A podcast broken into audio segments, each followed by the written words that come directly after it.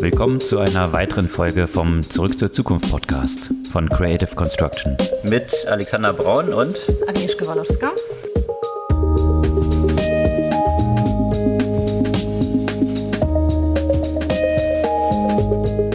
Was gab es Neues letzte Woche?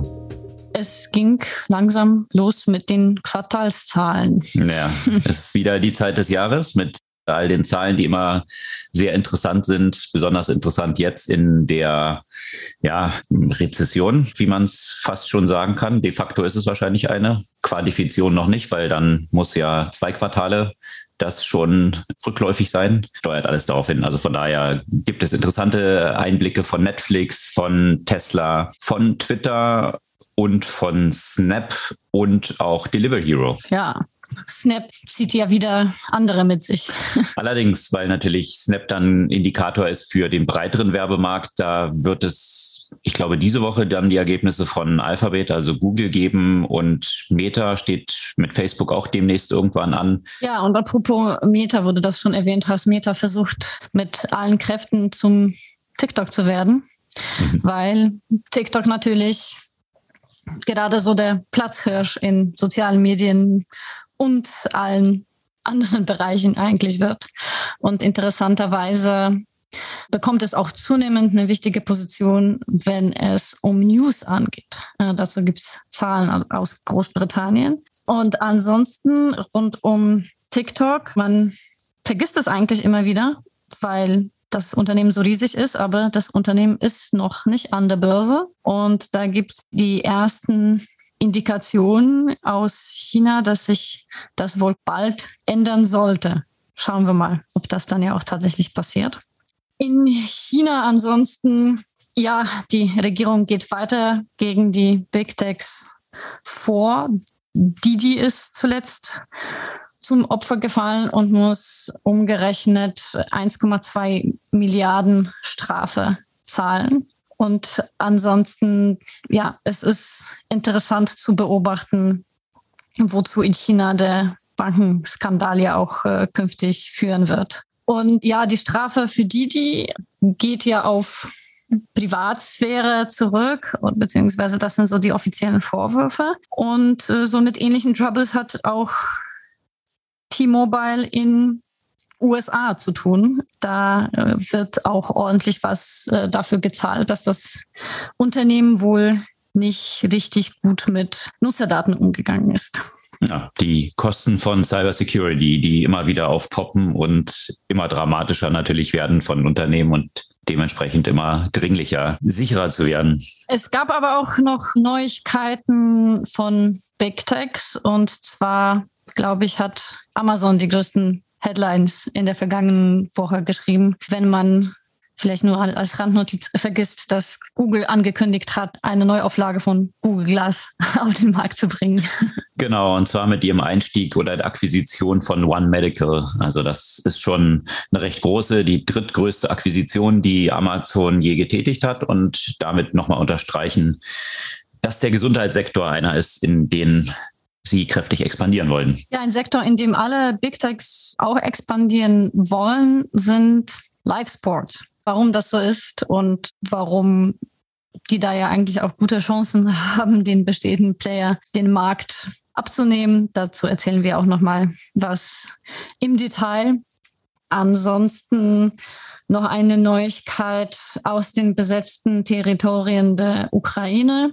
In Donetsk und Luhansk gibt es jetzt ja, Besatzungsregierung oder die Besatzungsmächte, die dort jetzt aktuell das Sagen haben. Und äh, nachdem schon vor eine Weile Facebook und Instagram verboten wurde, ist jetzt auch der Fall für die Google-Suche.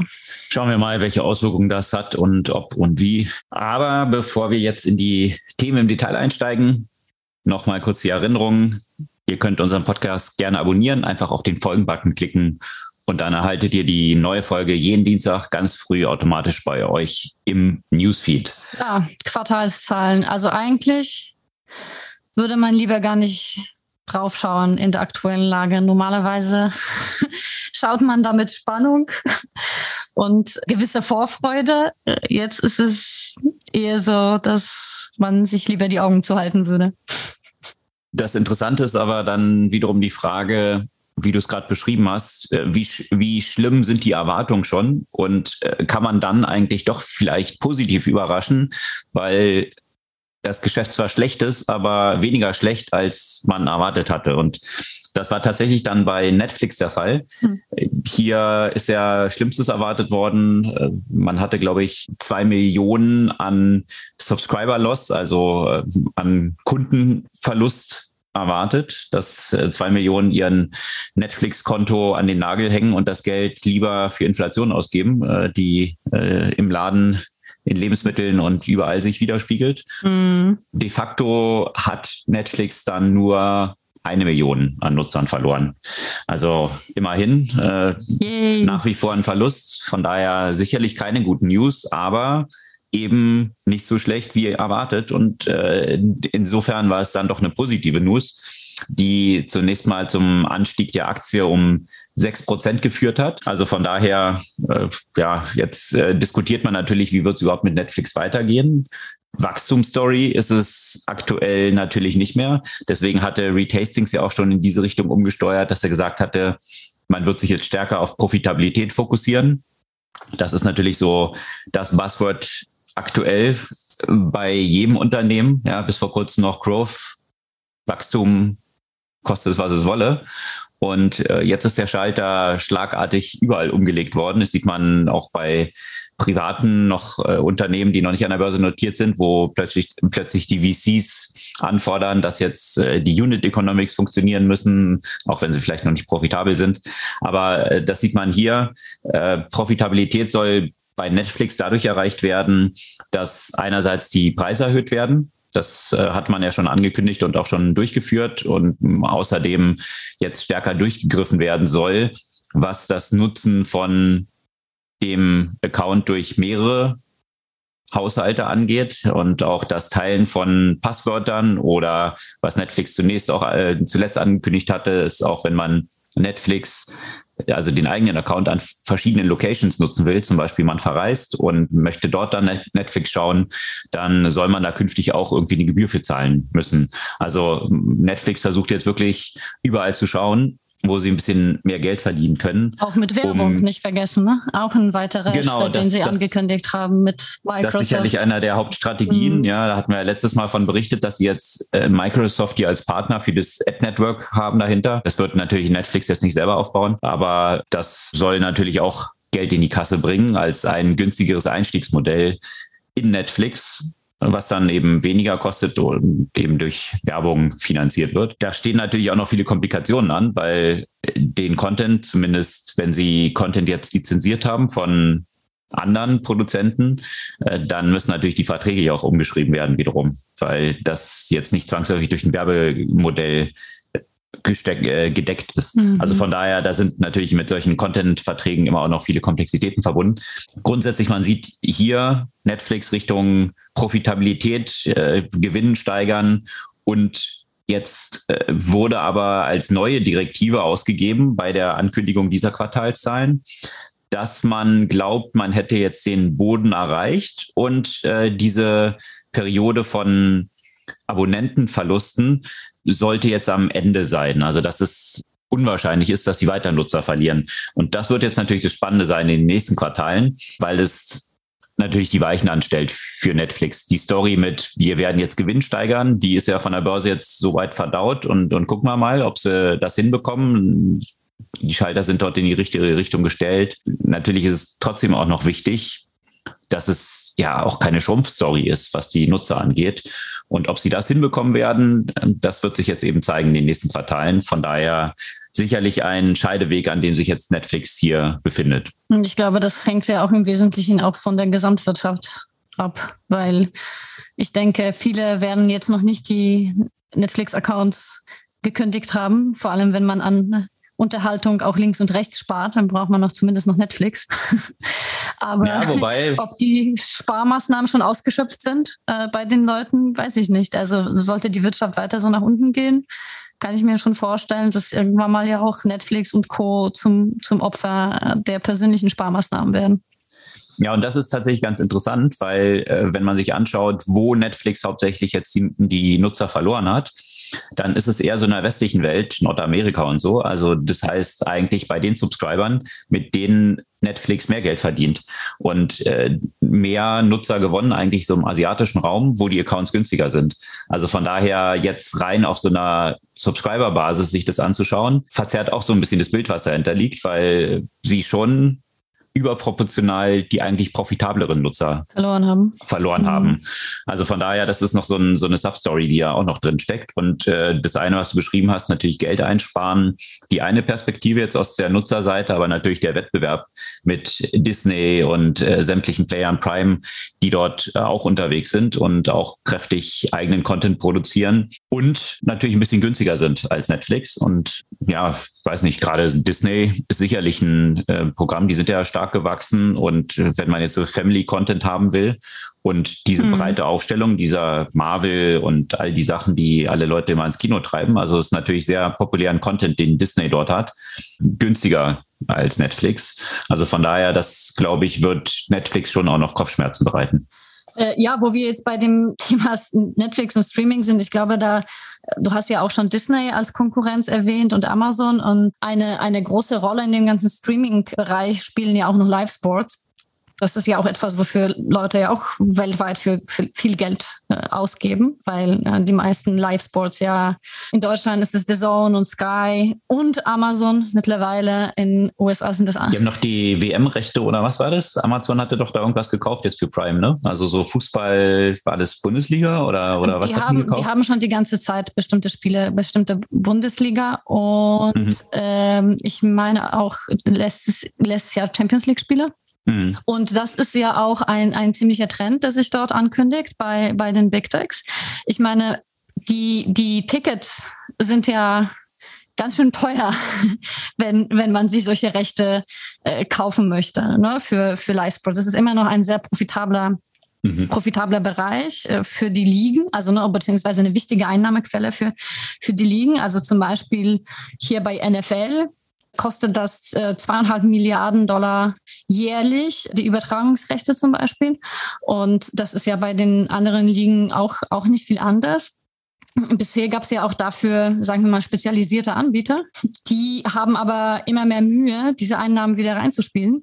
Und deswegen gehen dann natürlich zunehmend Player wie eben, du hast ja schon erwähnt, Amazon, aber auch YouTube zum Beispiel. Also alle die Big Techs, die irgendwas mit Videos zu tun haben, versuchen dort einzusteigen, um eben natürlich äh, wieder deren Angebot äh, halt aufzubessern. Und bisher haben sie trotz ja, Zahlen, die, die im Moment äh, eher nicht ganz positiv sind, immer noch genug äh, Cash, um das äh, zu äh, substitu substituieren, im Gegensatz zu den klassischen Anbietern.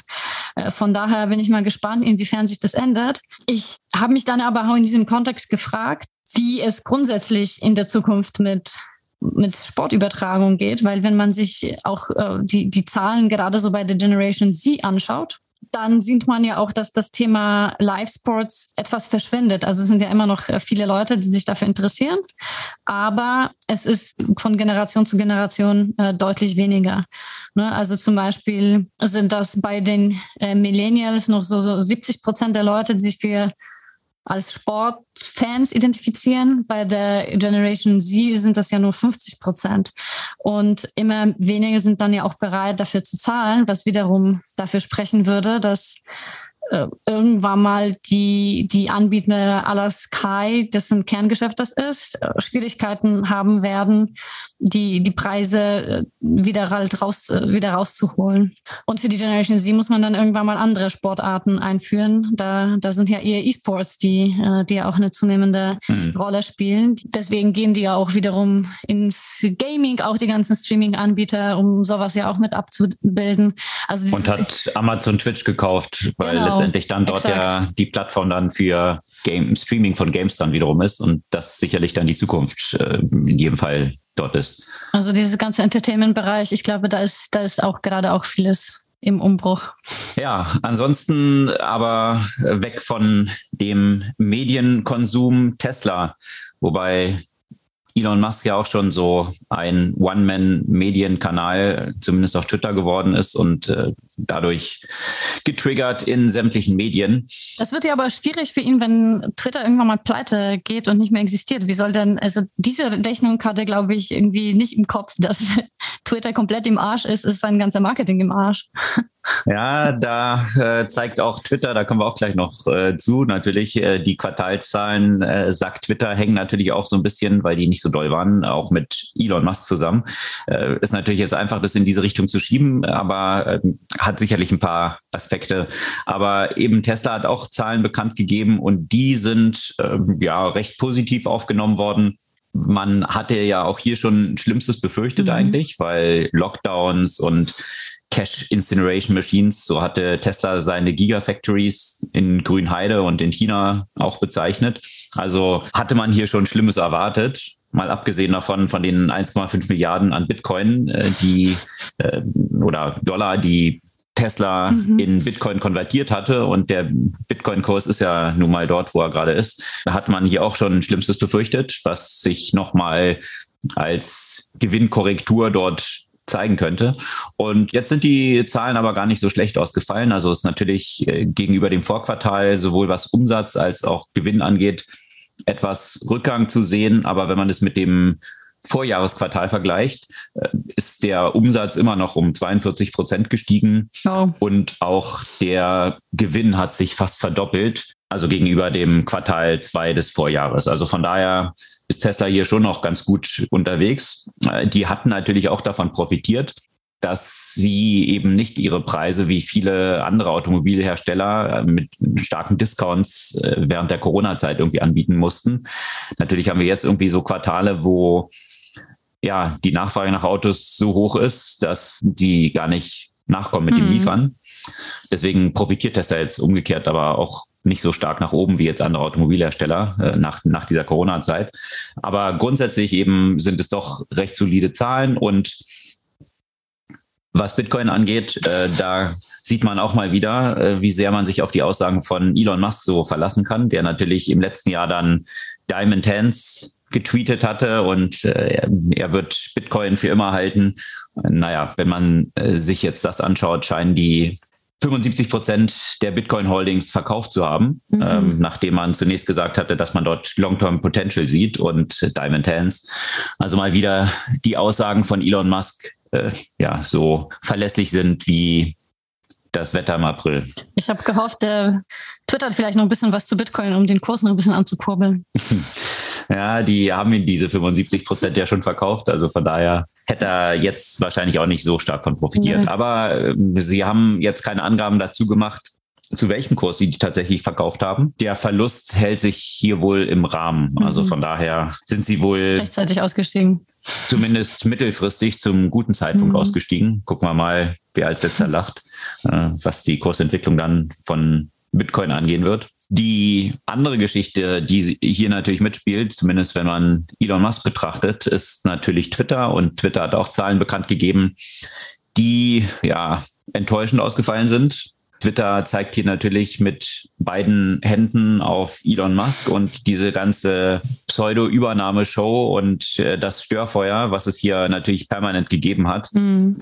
ist ja auch äh, nachzuvollziehen in gewisser Weise. Also wenn Elon Musk rumläuft und den ganzen Werbekunden erzählt, dass es ja alles Quatsch ist, weil das sind alles Fake-Accounts, die mhm. unterwegs sind und äh, du hast sowieso schon ein Werbegeschäft, was ja nicht so gut trackbar ist und überall im ganzen Umfeld werden jetzt die äh, Werbeausgaben gekürzt, dann kann man sich schon vorstellen, dass natürlich ja. zunächst mal die Werbeausgaben dort gekürzt werden, wo es am schwierigsten trackbar ist. Ja. Also lauter so Branding-Geschichten, da kommen wir gleich bei Snap noch zu. Äh, aber auch noch natürlich bei Sachen, die schwerer trackbar hier bei, bei Twitter der Fall ist. Und äh, wenn dann noch Elon Musk, wie gesagt, erzählt, man advertise ja eigentlich nur vor Bots dort, dann hilft es nicht. Und wenn dann auch noch die Hälfte der Mitarbeiter kündigen, weil hier permanentes Störfeuer von der Seite erfolgt und äh, das Management äh, von Twitter als in inkompetent hingestellt wird, äh, wo ja auch vielleicht äh, einzelne Sachen dran wahr sind, zumindest wenn man sich so die letzten Jahre angeschaut hat äh, und Twitter es nicht hinbekommen hat, dort wirklich ein profitables Geschäft draus zu machen, ist natürlich schon auch etwas problematisch. Aber eben, äh, wir werden sehen, wie es dort weiter verläuft, ob dann irgendwann auch die Übernahme noch über die Bühne geht. Äh, zumindest ist es so, äh, dort als kurzes Update, dass die Richterin sich eben nicht von diesem Geplänkel von Elon Musk, der äh, jetzt natürlich den Prozess so weit wie möglich hinauszögern will und sagt, nee, nee, man muss sich da erst lange vorbereiten und es sollte erst irgendwann in 23 dann am besten im Oktober starten äh, des nächsten Jahres. Und äh, Twitter hingegen hat ja Elon Musk jetzt verklagt, dass sie auf dieser Übernahme bestehen zu dem vereinbarten Preis. Und die Richterin hat jetzt soweit stattgegeben, dass das Gerichtsverfahren jetzt im Oktober diesen Jahres eben schon, schon starten soll und jetzt erstmal auf fünf Tage angelegt ist. Also durchaus ein schnelles Verfahren zu erwarten ist. Und ja, ja aktuell sehen die Karten dort für Elon Musk nicht so gut aus. Schauen wir mal. Ich traue ihm das durchaus zu, dass er sich da irgendwie rauswendet. Auf irgendeine Art und Weise. Ja, aber juristisch, äh, wenn man so den Experten dort folgt, scheint es nicht wirklich viele Ansätze zu geben, dort aus der Sache rauszukommen. Es gibt wohl bisher nur einen Präzedenzfall, mhm.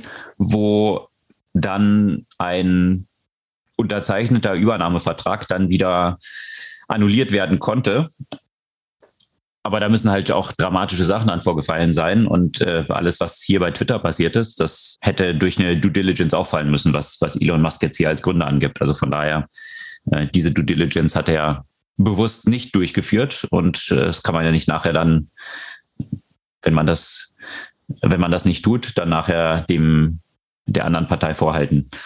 Aber wir werden es weiter betrachten. Delivery Hero hat auch Zahlen bekannt gegeben und gleiche Buzzword. Wir müssen jetzt Gewinn erwirtschaften und nicht äh, auf Teufel komm raus Wachstum.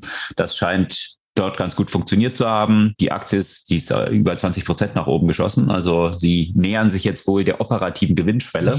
Also von daher zur Abwechslung mal positive Zahlen da aus dem Lieferumfeld. Und dieses ganze E-Commerce-Thema, was natürlich sehr schwierig ist, da wird es auch spannend sein, am 27.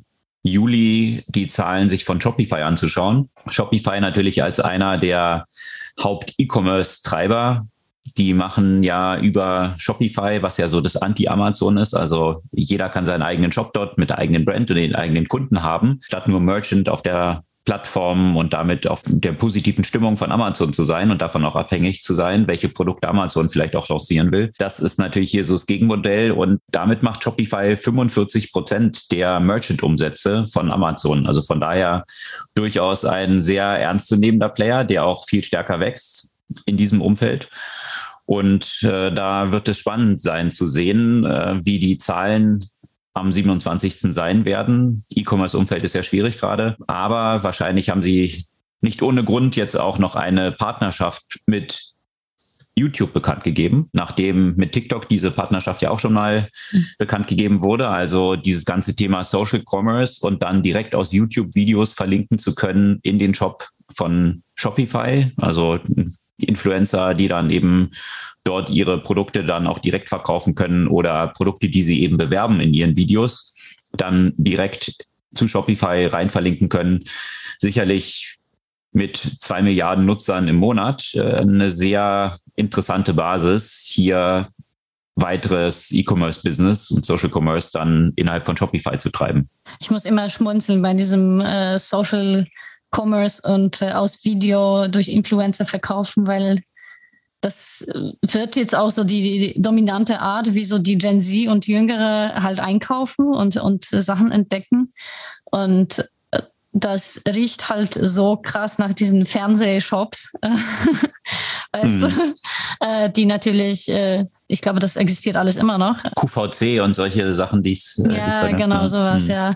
Aber da, da kaufen wahrscheinlich nur so Leute, keine Ahnung, 65 plus noch irgendwas irgendwie ist es so fast das Gleiche, ne? weil viele von den Influencern machen ja auch nichts anderes äh, de facto als eine Brand nach der nächsten vorstellen. Nur, sagen wir mal, zielgruppengerecht. Hm.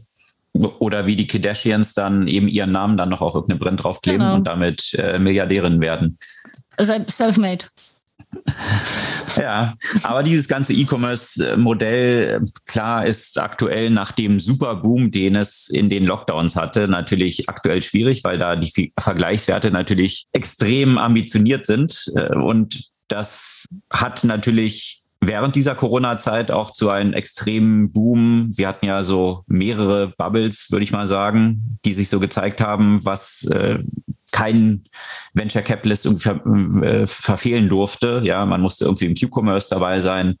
Äh, und natürlich musste man auch irgendwie in diesen ganzen Roll-ups von Amazon Merchants sein. Also was heißt das? Diese ganzen Händler, die so auf Amazon unterwegs sind und dort eigene Produkte und Brands aufgebaut haben.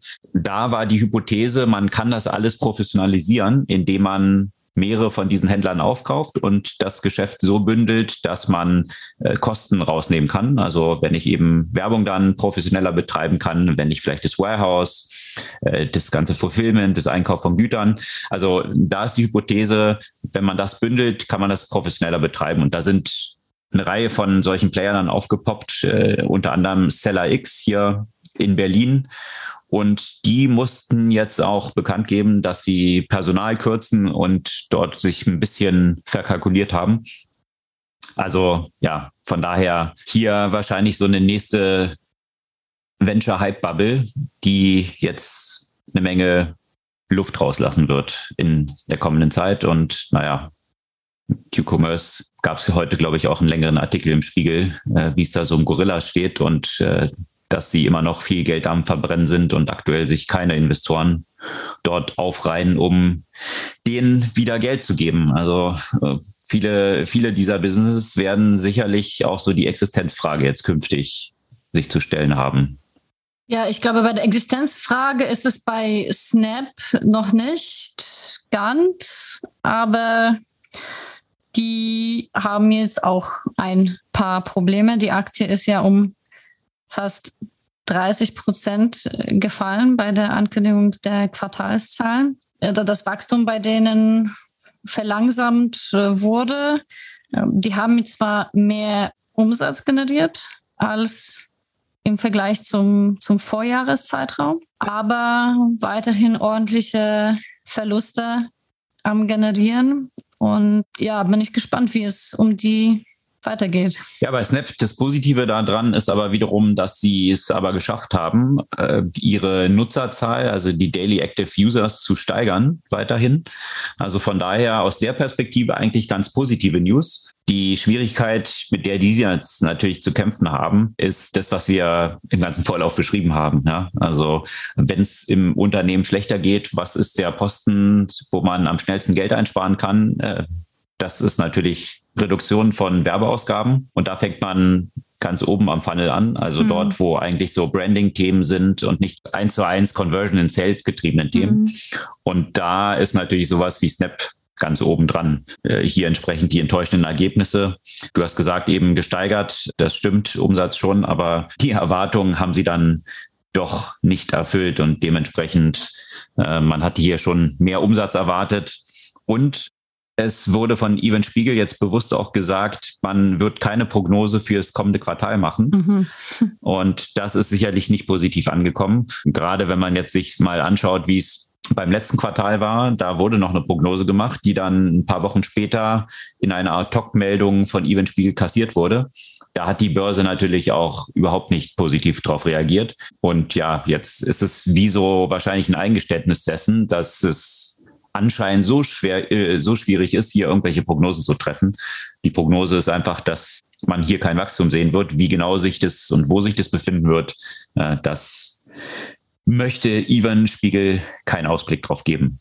Also von daher große Unsicherheiten hier im Geschäft. Aber sie sind ja so diese Wachstumsmaschine zumindest, was äh, Innovationen angeht. Und äh, sämtliche Unternehmen bedienen sich ja bei Snap, also vor allem Meta oder Facebook, die sämtliche Sachen dort kopieren. Aber ein anderes Unternehmen ist auch die Vorlage für viele Kopien, oder? Ja, das ist dann die Frage, müsste jetzt äh, Snapchat auch angefangen, TikTok zu kopieren, damit es Erfolg haben kann.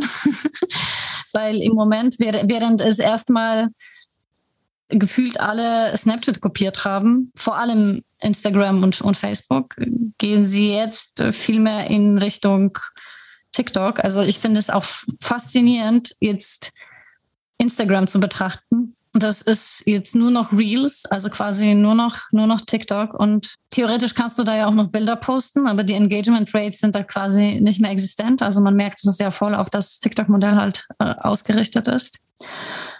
Und somit ist dann ja auch mein, mein Feed durch diverse seltsame Sachen gefüllt. Ja, eben die nichts mehr mit die nichts mehr mit dem zu den Leuten, denen genau. ich eigentlich folge, zu tun haben, sondern die durch den Algorithmus getrieben sind, was TikTok zumindest ja sehr erfolgreich ja als Modell etabliert hat, dass sie über Algorithmen eine extrem hohe Verweildauer, also das Engagement, äh, da gab es auch nochmal Zahlen. Das muss man sich mal reinziehen. Die, die durchschnittliche monatlichen Stunden, die auf TikTok verbracht werden, sind ja, sind bei 25,7 Stunden, also fast 26 Stunden im Monat, also fast eine Stunde am Tag. Wow. Mhm. Wenn man da Facebook im Vergleich nimmt und da ist es sogar rückläufig, äh, ist Facebook bei 16 Stunden, Instagram bei acht Stunden und WhatsApp auch so bei etwa acht Stunden. Also das zusammengenommen, äh, da kommt man ja kaum an die Zahlen, die TikTok dort alleine liefert dran. Mhm. Und das zeigt eben, wie sticky das ist. Aktuell keine Ahnung, äh, ob Instagram das hinbekommt. Der, der Kern dafür ist natürlich ein Algorithmus, der auch wirklich super funktioniert, um diese Stickiness zu erzeugen.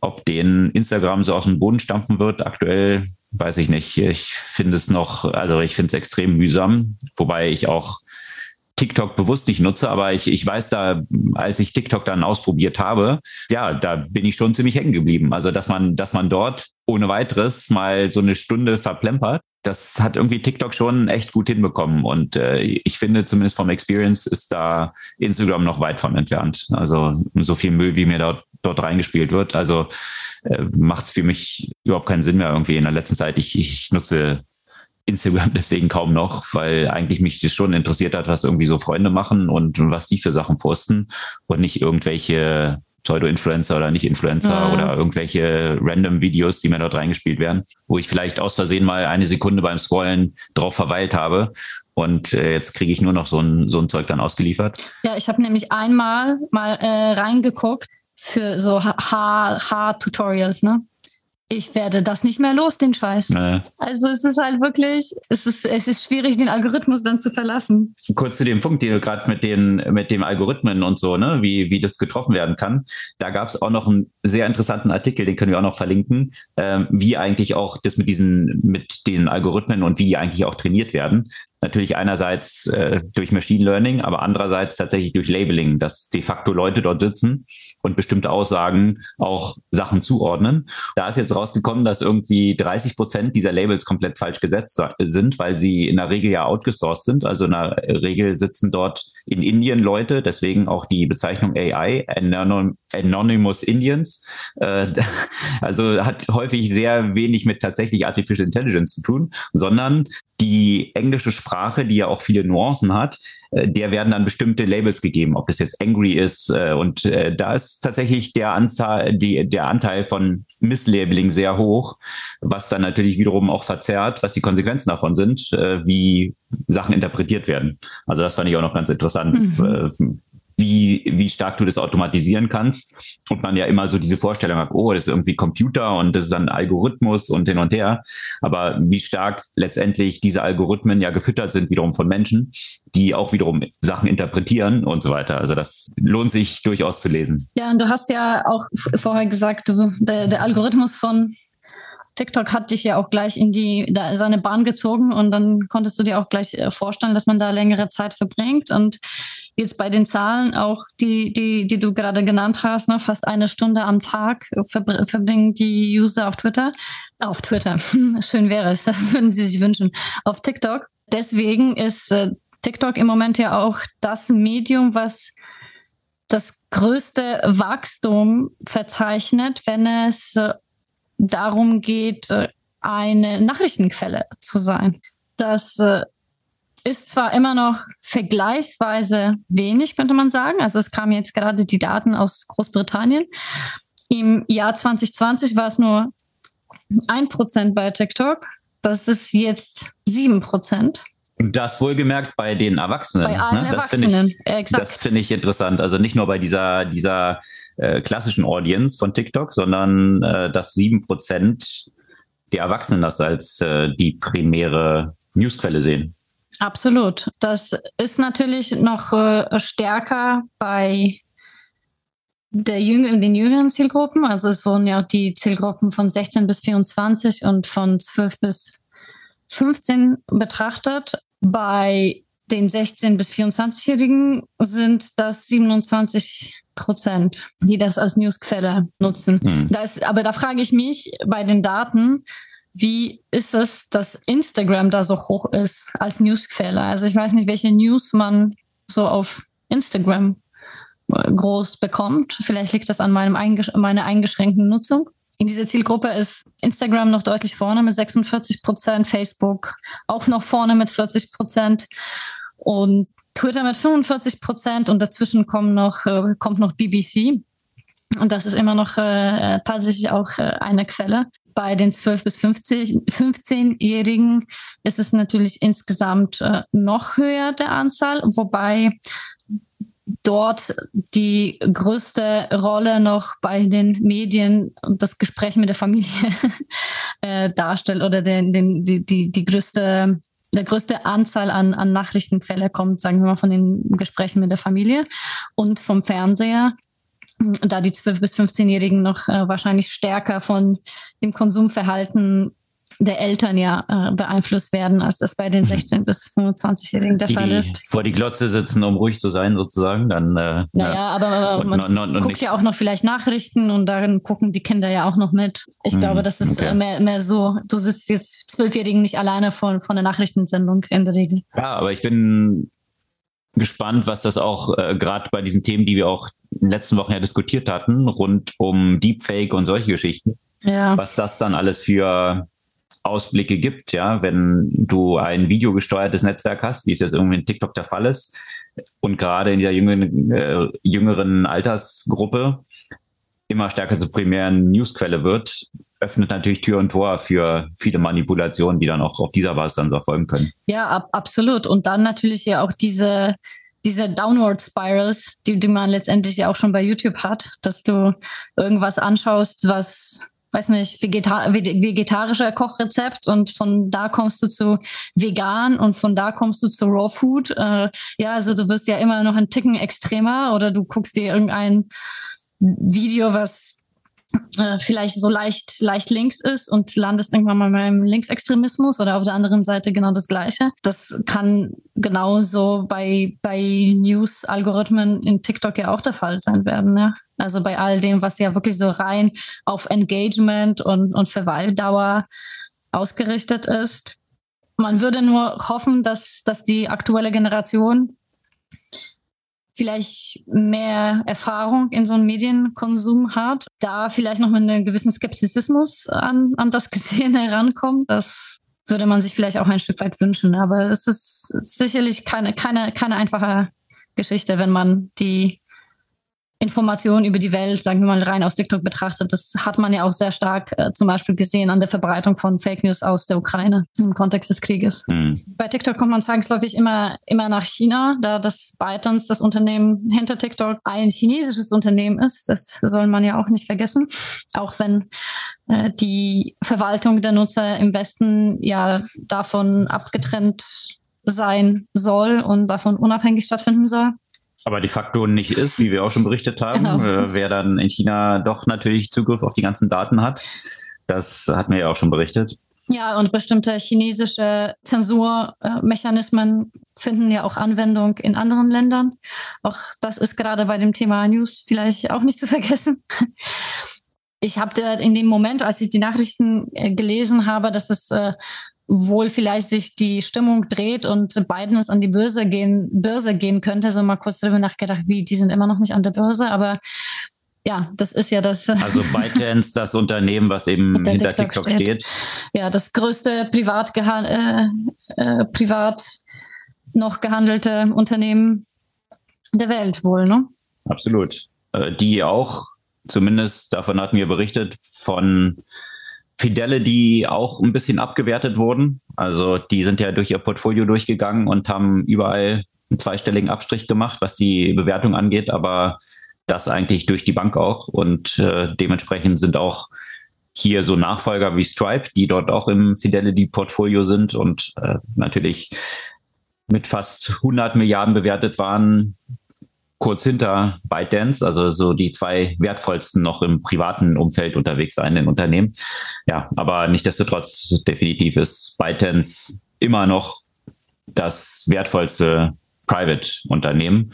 Und ich glaube auch nicht, also klar, die werden jetzt, kann ich mir vorstellen, was die Werbepreise oder die, die, die Werbung angeht, natürlich auch ein bisschen Zurückhaltung vielleicht sehen, aber vor dem Hintergrund dieses exponentiellen Wachstums, auch noch der Nutzerzahlen und der, des Engagements, äh, kann ich mir vorstellen, dass sie hier auch zusammengenommen Werbeeinnahmen sogar noch äh, stärker wachsen werden. Ja, das kann ich mir vorstellen. Und ja noch so viel Ausbaupotenzial haben und auch diese ganzen Social Commerce Themen, die wir hatten. Da Gaming gab es ja auch schon auch rein. Also genau. Überall, ja. Und diese Partnerschaft mit äh, Shopify gab es ja dort auch schon äh, in diese Richtung von TikTok. Also die haben sicherlich noch viel Potenzial, hier das auch alles in alle möglichen Richtungen noch auszubauen. Also nicht, dass kein Wunder, dass hier sämtliche Player versuchen, jetzt irgendwie TikTok zu kopieren. Ja, und kein Wunder, dass die chinesische Regierung äh, mit einem ja, lachenden und einem strafenden Auge auf die Entwicklung halt guckt, weil das natürlich ein wertvoller Exportschlager ist Oh, auf der anderen Seite hat ja die chinesische Regierung in den letzten Jahren de deutlich gezeigt, was, er davon, was sie davon hält, wenn die äh, großen Tech-Unternehmen zu viel Macht gewinnen. Das war ja auch äh, der Grund, warum sich ja zwischenzeitlich auch wirklich die ja, die Stimmung, die, die hinsichtlich von IPOs von einigen Unternehmen etwas äh, geändert hat. Äh, deswegen wurde ja auch äh, Alipay, also beziehungsweise von, von Ant Financial der Börsengang gestoppt und TikTok beziehungsweise Biden sollte eigentlich auch 2021 oder 2020 an die Börse gehen. Da gab es ja auch schon äh, großes großes Thema und äh, ist dann am Ende nicht stattgefunden. Jetzt heißt es laut den Informationen, die The Information zur Verfügung stehen, dass sich das ändern würde und dass es für beide Unternehmen ein, wie sie das nennen, vorsichtig grünes Licht geben soll hinsichtlich der Börsengänge. Börsengänge. Und, äh, Beide, also für Financial, und ByteDance. Und ByteDance. Mhm. Ja, bin ich mal gespannt, ob man dort, äh, weil es ja auch ein Thema, was stark von den USA dann wiederum äh, auch getrieben ist, äh, die ja angedroht haben, chinesische Unternehmen zu delisten, also von der Listung in den USA auszuschließen oder rauszuwerfen, wenn sie nicht bestimmte Transparenzkriterien erfüllen, was das Accounting angeht und die Wirtschaftsprüfung. Und äh, da hatte sich China ja immer noch gesträubt gegen. Da müssen sie halt noch eine Lösung finden, sonst könnte das auch für die bereits gelisteten ja noch problematisch werden im kommenden Jahr. Mhm. Naja, werden wir sehen, in welche Richtung das geht. Aber was man jetzt auf jeden Fall sieht, dass die chinesische Regierung von ihrem Kurs die großen Technologieunternehmen weiterhin zu beobachten und in die Schranken zu weisen, äh, nicht abbiegt, sieht man bei der Strafe, die gegen Didi äh, gerade verhängt wurde. Didi ist ja, könnte man sagen, das chinesische Uber, das nicht nur in China, sondern insgesamt in Asien eine, eine große äh, Rolle spielt. Und äh, die haben jetzt gerade ein umgerechnet 1,2 Milliarden Dollar Strafe zu zahlen. Diese geht zurück auf die Regulierung, die in den letzten, haben wir auch mehrmals darüber äh, berichtet, in den letzten Jahren und Monaten in Richtung auch Privacy und, und Data Security, wo man immer in China sagen muss, hat ja immer beides zwei Seiten. Also einerseits waren das viele der Regulierungen, die tatsächlich in die Richtung gingen, die Nutzerinnen und Nutzer besser zu schützen. Auf der anderen Seite ging es dann natürlich A, um die Einschränkung der Macht der Technologieunternehmen und äh, äh, natürlich um den Zugang zu Daten, äh, darum den Zugang äh, zu Daten weiterhin der äh, Partei bzw. der Regierung zur Verfügung zu stellen. Das heißt, so stark wie die Tech-Unternehmen dort eingeschränkt werden, so wenig werden dort staatliche Datensammler eingeschränkt. Mhm. Auf jeden Fall ja, äh, gibt es unter anderem die Vorwürfe, dass äh, die, die nicht aus, mit ausreichenden Sicherheitsmaßnahmen äh, die äh, Führerschein oder die Führerscheindaten äh, gehandhabt äh, hat äh, und, und so weiter. Also es gibt ja eine, eine ganze Reihe von, von Vorwürfen, die dort stattfinden. Auch die Identifikation von Nutzern, wo es ja auch dann viele Übergriffe und auch Vergewaltigungen gegeben hat, die dann nicht getrackt wurden und äh, die äh, Systeme dann auch nicht richtig funktioniert haben zum Teil. Ne? Um Auf jeden Fall, das, ja. ja. ja. Ich meine, das, das ganze Prozess oder diese ganze Untersuchung dauerte ja auch einige, äh, ein, einige Jahre und äh, unter anderem auch das, du hast ja auch von dem D-Listen von, von den Börsen äh, gesprochen. Das war ja zum Beispiel auch bei Didi der Fall, wo du ja auch diese, diese lang, jahrelange Verfahren ja auch beigetragen hat. Mhm.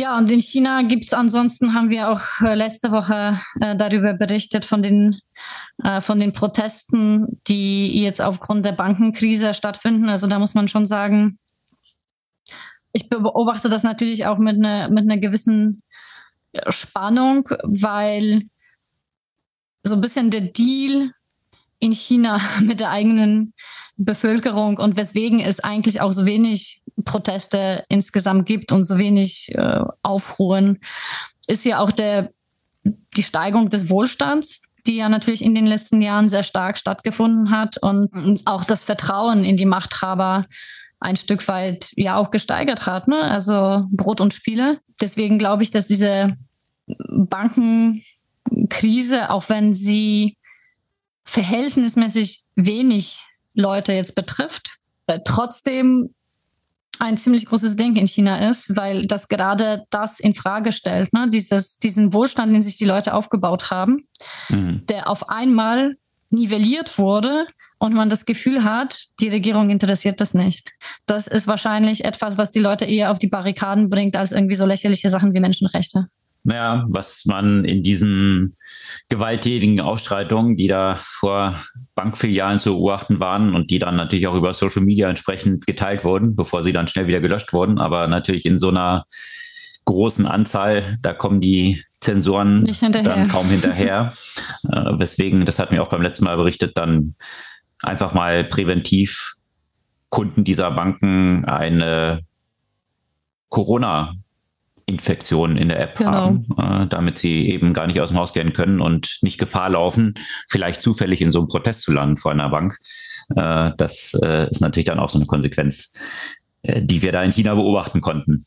Aber das Thema Handling von Nutzerdaten, was jetzt im Fall Didi äh, den eine hohe Strafe reingebracht hat, das äh, Problem existiert natürlich nicht nur in China, äh, sondern auch in allen anderen Ländern. Da haben sich ja auch im Westen die Regulierung in den letzten Jahren ja auch äh, sehr verschärft, was auch die natürliche Konsequenz, Konsequenz ja, der Relevanz von, von Cyber Security ist. Und wenn man sich jetzt anschaut, wie viel wir in den letzten Jahren darüber sprechen, wie viele Angriffe äh, es gab, welche, welche Konsequenzen das für die Wirtschaft, aber auch welche politischen Konsequenzen das, das, das hat und haben kann, ist es natürlich verständlich. Dann ist natürlich gerade, wenn das so ein großer Anbieter wie äh, T-Mobile äh, nicht schafft, die Daten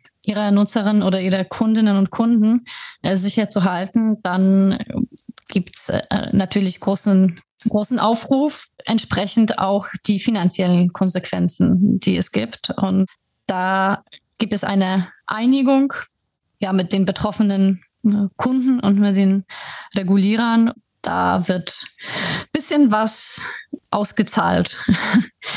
Man muss ja auch sagen, es waren ja 76 Millionen Kunden, die von dem Data Breach betroffen wurden. Und da werden jetzt 500 Millionen genau. als Penalty oder Kompensation für diese Kunden dann zur Seite gestellt, ne? Ähm, ja, also die gesamte Summe, die Telekom ausgeben muss, sind 500. T-Mobile, äh, T-Mobile, oder? T-Mobile, was habe ich gesagt? Telekom. T-Mobile, äh, hm. die, die, die Gesamtsumme, die T-Mobile äh, ausgeben muss, sind 500 Millionen. Aber äh, davon sind die 350 Millionen, die in diesen Settlement Fund äh, gehen, wovon dann natürlich hier auch äh, Anwälte etc. bezahlt werden. Die restlichen 150 Millionen, die, das ist ja quasi die Verpflichtung, das in Data Security zu investieren, äh, zusätzlich, mhm. also on top zu dem, was bereits geplant war. Okay. Ja. Auch interessant. Ja. Weil letztendlich und als Unternehmen musst du ja selbst eigentlich Vorkehrungen treffen, dann deine Data Security aufzubauen, dass das dann Teil des Gerichtsergebnisses ist, Investment zu tätigen, die du wahrscheinlich sowieso eh schon getätigt hättest oder würdest, um sowas künftig zu vermeiden, dass das dann ja, vom Gericht auferlegt wird. Aber, ist ein Teil ja, des Settlements. Ne? Also es ist ja quasi keine ja. Gerichtentscheidung in dem Sinne. Ja, gut. Ne? Aber ja, da haben sie sich wahrscheinlich äh, schlau hier rausmanövriert, weil es, das heißt natürlich, das sind 150 on top zu dem, was sie ja. ohnehin eingeplant haben, was natürlich äh, schwer zu frei definierbar genau. ist, was dein äh, tatsächliches Budget was du zur Verfügung gestellt hast und so machst du das ganze Paket, sieht dann größer aus von außen, als es äh, nachher de facto ist. Das stimmt, ja. Ja, ja aber da müssen sie sicherlich Vorkehrungen treffen. Das hatten wir auch, ich glaube, in der letzten Folge unseres Podcasts auch berichtet, was T-Mobile für ein attraktives Werbemodell jetzt aufbaut in den USA, wo man dann natürlich aufgrund der Daten, die so ein Service Provider äh, auf dem Level hat, da kann eben nicht so ein Apple dann dazwischen grätschen, mhm. wie es äh, jetzt bei Facebook der Fall gewesen ist mit App Transparency Tracking, wo Apple dann unter dem Vorwand von Privacy dann ein eigenes Werbenetzwerk aufbaut, wo sie intern genauso tracken, ähm, aber das jetzt vielleicht nicht mehr Facebook zubilligen wollen. Äh, das ist natürlich cool, wenn man so als Privacy positioniert ist, dann kann man solche Sachen einfach mal machen. Äh, da befassen sich ja hier auch noch die äh, Wettbewerbsbehörden, zumindest in Europa jetzt erstmal damit. Aber äh, in diesem Kontext hier dieses Werbegeschäft, was dann T-Mobile aufbaut, das ist natürlich sehr interessant auf so einem Provider-Level und äh, ja, da sollte man schon sehr behutsam mit den Daten umgehen, weil die natürlich in mehrerlei Hinsicht ziemlich wertvoll sein können. Auf jeden Fall. Ja, und apropos Wettbewerbsbehörden, die befassen sich äh, nicht nur mit äh, Telekom, sondern werden sich wohl künftig auch mal wieder mit äh, Amazon befassen da Amazon wieder mal eine große Akquisition getätigt hat im Bereich Gesundheit. Und zwar haben sie One Medical oder haben sie vor, One Medical äh, für fast 4 Milliarden Dollar zu kaufen. In Cash tatsächlich? In Cash, genau. Und ja, One Medical ist äh, letztendlich ein privater Gesundheitsanbieter, der ja auch, äh, also jetzt kein, kein rein digitales Unternehmen, sondern die haben ja auch tatsächlich äh, ganz normale Kliniken, könnte man sagen, beziehungsweise hm, Orte, wo man persönlich halt hingehen kann. Mhm. Und kombinieren eben dieses, äh, diesen Ansatz von digitaler Gesundheitsversorgung mit der klassischen. Und naja, Amazon hat ja schon seit einer Weile hm, eigentlich darüber gesprochen, dass Gesundheit eine wichtige Branche für die ist und haben dort auch andere Investitionen getätigt. Äh, unter anderem ging es ja auch in Richtung äh, Medikamentenvertrieb. Ich habe jetzt gerade vergessen, wie das Unternehmen heißt. Das Pillpack. Pillpack, genau, ja. Von daher ein weiterer Schritt in diese Richtung. Es ist aber tatsächlich noch nicht klar. Also das, so ein Deal wird natürlich auch äh, von den Behörden untersucht und es ist äh, noch nicht klar, ob das, äh, ob das durchkommt. Ja, das Interessante an diesem Move ist eben nochmal, dass Amazon hier demonstriert, dass sie da in diesen Healthcare-Markt rein wollen. Sie haben das ja schon aus verschiedenster Perspektive jetzt versucht. Also es gab ja auch schon eine Partnerschaft von Amazon und Berkshire Hathaway, äh, dann auch so einen Health Insurance Provider aufzubauen, zunächst mal für die eigenen Mitarbeiter und dort dann auch ja eine Behandlung effizienter abbilden zu können. Sie stellen sich sehr stark auf den Standpunkt jetzt gerade bei dieser Akquisition von One Medical, dass sie sagen, diese ganze, das ganze User Experience äh, von dem Gesundheitsbereich ist komplett kaputt. Also monatelang auf einen Termin warten, dann irgendwie dorthin fahren, Parkplatz suchen, dann im Wartezimmer warten, dann äh, im Behandlungszimmer warten, um dann ein paar Minuten kurz abgefertigt werden zum Arzt, äh, um dann danach wiederum die Medikamente zu organisieren. Also sehr viele Schritte in, in einer User Journey, die äh, an jedem Schritt eigentlich nicht ideal sind. So, das ist eigentlich so äh, die Vorgabe, die jetzt Amazon gemacht hat, dass sie sagen, wir, ich glaube, wir können hier viel optimieren. Äh, gibt natürlich viele Diskussionen jetzt darum, ja, ob der Markt ist natürlich riesig gerade in den USA, Gesundheitssystem, extrem hohe Kosten, extrem schlechte Leistungen. Mhm. Ähm, also da gibt's ja viele Statistiken zu. Wenn man es so mit Gesundheitssystemen international vergleicht, äh, sind die USA ja doch dort, muss man sagen, schon ein ziemliches Entwicklungsland oder sehr selektiv äh, für ja, Leute, die sich leisten können mhm. eben kann man schon sagen, ziemlich broken der ganze Markt dort. Äh, ob da jetzt Amazon die Lösung sein wird, das kann man getrost auch nochmal dahinstellen und äh, ein Fragezeichen hintersetzen. Da gibt es auch viele Diskussionen. Ben Evans zum Beispiel sieht es ein bisschen kritisch, dass er meinte, was genau ist jetzt äh, das, was Amazon auszeichnet. Nur weil der Gesundheitsmarkt ein Riesenmarkt ist, äh, hat Amazon jetzt nicht zwangsläufig dort irgendwie eine Secret Source, äh, weswegen es Sinn ergeben sollte, dass Amazon genau dort reingeht. Also naja, äh, nach dem Mo was, Motto hatten sie in keinem Bereich den Secret Source vorher gehabt, bis sie den dann hatten halt, ne? Klar, wird man, wird man sehen. Wobei dort äh, in vielen Märkten, wo sie reingegangen sind, hatten sie ja schon eine gewisse Secret Source. Also man sagt Cloud, mhm. äh, das mussten sie halt vorher für sich aufbauen und hatten damit natürlich schon äh, eine extreme technische Expertise, die sie in dem Bereich schon hatten, die sie dann wiederum skalieren skaliert haben für andere. Mhm.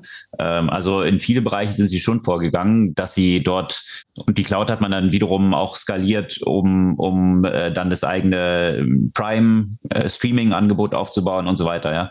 Also gab schon Themen, glaube ich, die ein bisschen angrenzender waren, als es jetzt direkt äh, Medical ist, aber mal schauen. Was sie wahrscheinlich auch planen, ist das natürlich mit ihrer Akquisition äh, zu kombinieren, dass dann diese Kliniken oder Arztpraxen äh, in ihren in ihren physischen Vertriebsstrukturen dann auch abgebildet sind. Ich meine, da hatte Amazon ja auch ziemlich viel Geld ausgegeben, um Whole Foods zu kaufen. Das heißt, das dann wiederum zu kombinieren, äh, die mit den physischen Locations äh, könnte natürlich Zugang zum entsprechenden Netz dann auch geben.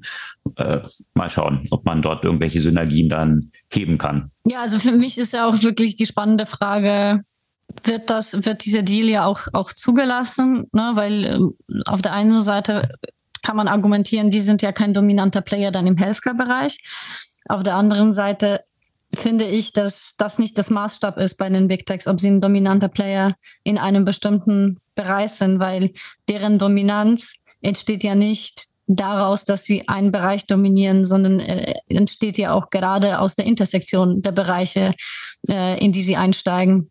Die Dominanz entsteht durch eine potenzielle 360 Grad Kundenbildung, die, wo die Gesundheit natürlich ein Aspekt davon ist. Ne? Und mhm. ich meine, Amazon hat ja, man soll es nicht vergessen, auch diverse äh, Alexa äh, bzw. Echo-Patente, die, die auch in Richtung Gesundheit gehen, wo es dann um so frühe Erkennung äh, zum Beispiel basierend auf dem Gehörten, sei es Husten, sei es, sei es Erkältung, sei es auch Depression. Also es geht ja auch da schon, schon, äh, schon um, um bestimmte Sachen im medizinischen Bereich, dann Medikamentenvertrieb, dann eben jetzt, äh, jetzt das ganze Thema Kliniken sozusagen, beziehungsweise Gesundheitsversorgung und mit all den anderen Aspekten, die du dann ja auch noch hast, Entertainment, Food, letztendlich musst du so langsam, also das Einzige, wo sie dann nicht so richtig meines Erachtens noch dabei sind, sind so, sind so Financial, also auch wenn sie natürlich mit äh, Buy Now, Pay Later und so weiter äh, klar auch Kommt den noch. Bereich halt ausbauen. Aber ansonsten kannst du so langsam quasi äh, dein, dein gesamtes Leben innerhalb des Amazon-Universums äh, verbringen. Und ich finde, das sollte eigentlich so der, hm. der ausschlaggebende Argument sein und nicht die Tatsache, dass sie im Moment noch nicht die dominante Stellung bei dem Thema Medical haben.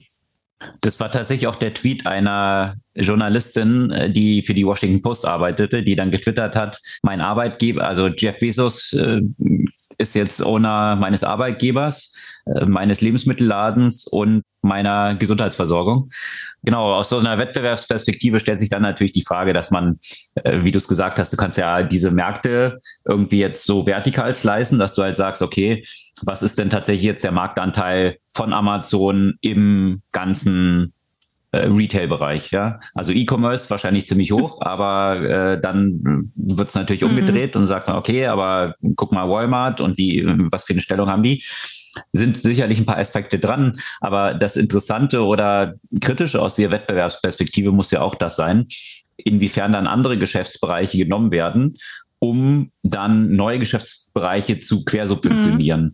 Also wenn du ein sehr profitables Cloud-Geschäft hast, äh, so dass du eigentlich, und das ist ja Amazon-Strategie, wir wollen ja jetzt nicht irgendwie äh, Riesenprofite machen, also zunächst mal nicht, mhm. sondern eigentlich expandieren in neue Märkte und reinvestieren alles Geld.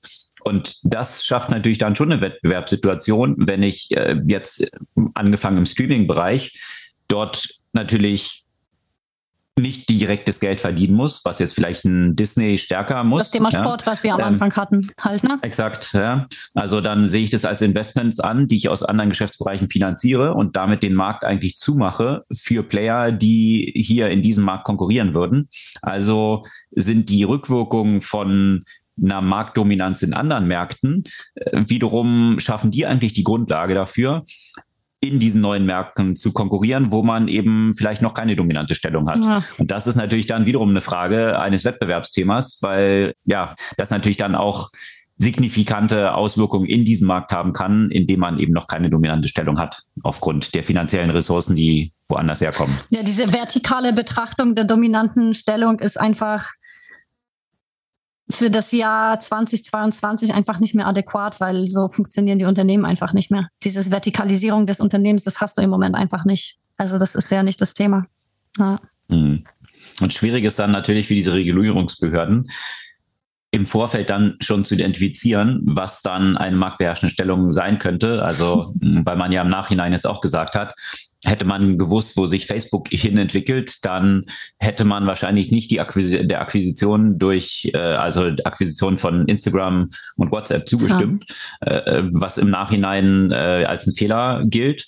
Gleichzeitig, und das ist die Gegenseite, die man auch wiederum einnehmen kann, ist ja Facebook jetzt schon auch ziemlich am Straucheln in vielen Bereichen, wo dann die, äh, die Gegner von allzu starkem Wettbewerbsrecht dann wiederum sagen, naja, eigentlich ist aber die Competition, die ja schon in Märkten äh, dann existiert, weil sich ganz neue Felder wieder auftun und dann wiederum neue Player kommen und äh, ja, die Regulierung, die dann ein bisschen hinterherhinkt, Sachen zu regulieren, wo der Markt vielleicht dann nachher schon weitergezogen ist, äh, die, die Dynamik eigentlich dafür sorgen wird, dass neue Player entstehen.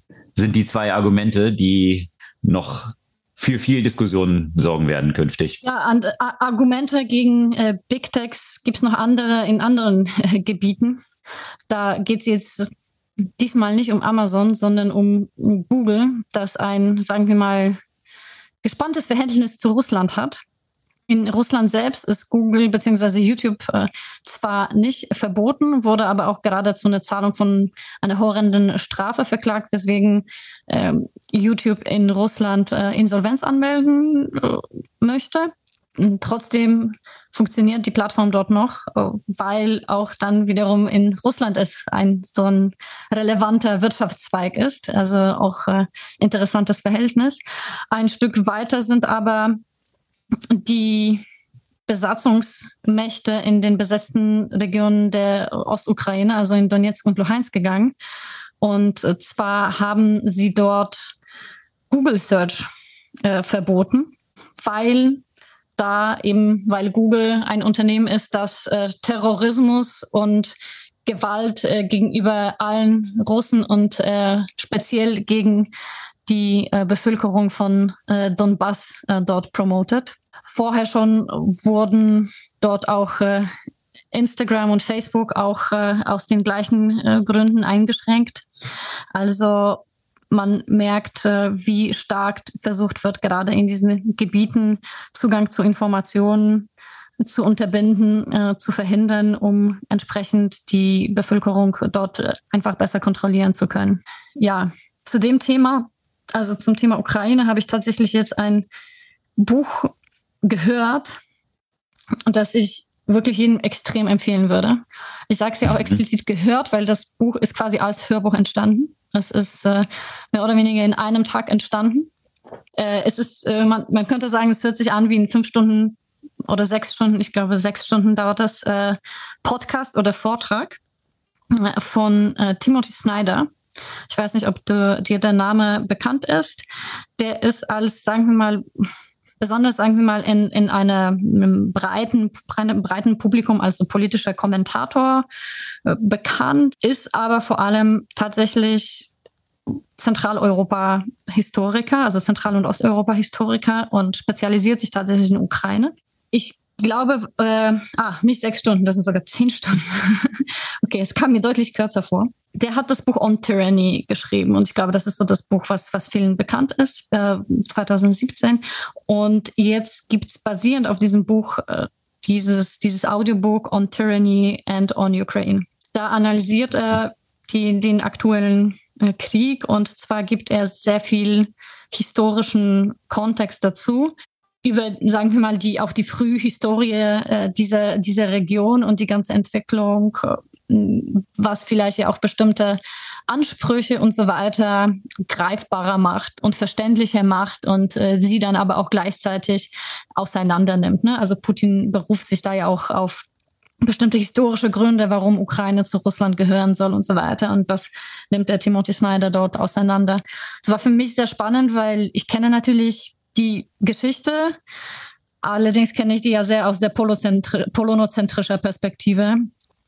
Das, was ich natürlich auch in der Schule und so weiter und an, an der Uni äh, äh, gelernt habe. Und es ist natürlich sehr interessant, auch die andere Perspektive äh, kennenzulernen und zu verstehen. Ich denke, das wäre gerade sehr für Putin-Versteher auch äh, empfehlenswert, sich dieses Buch durchzulesen, um den Konflikt ja auch wirklich zu verstehen und, und die Hintergründe, um äh, nicht irgendwelchen Bullshit von Putin äh, nachzuplappern.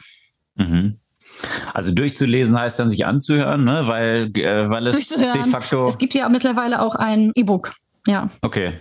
Ja. Ansonsten äh, gibt es das bei Penguin Audiobooks. Mhm. Das äh, kann man dann natürlich auch über die entsprechenden Plattformen, also sowohl bei Amazon sehe ich das hier, Audible, ja. aber mhm. Mhm. Audible dann mhm. auch entsprechend. Also das ist die Buchempfehlung oder Audiobook-Empfehlung diese Woche on Tyranny and on Ukraine von Timothy Snyder. Also kaum ein Buch, das sich so gut hören ließ, habe ich in der letzten Zeit gehört. Also es ist wirklich sehr gut. Okay kommt auf meine Liste. Das soll es für diese Woche gewesen sein. Sämtliche Artikel, die wir hier diskutiert haben, verlinken wir natürlich in den Show Notes unseres Podcasts zum Nachlesen. Und äh, wir freuen uns über euer Feedback, eure Kommentare, Bewertungen auf Podcast-Plattformen. Und wenn ihr bis hier gehört habt, schickt unseren Podcast gerne ein, zwei Freunden von euch, die solche Themen auch interessieren könnten. Und dann freuen wir uns, wenn ihr kommende Woche wieder dabei seid. Bis dann.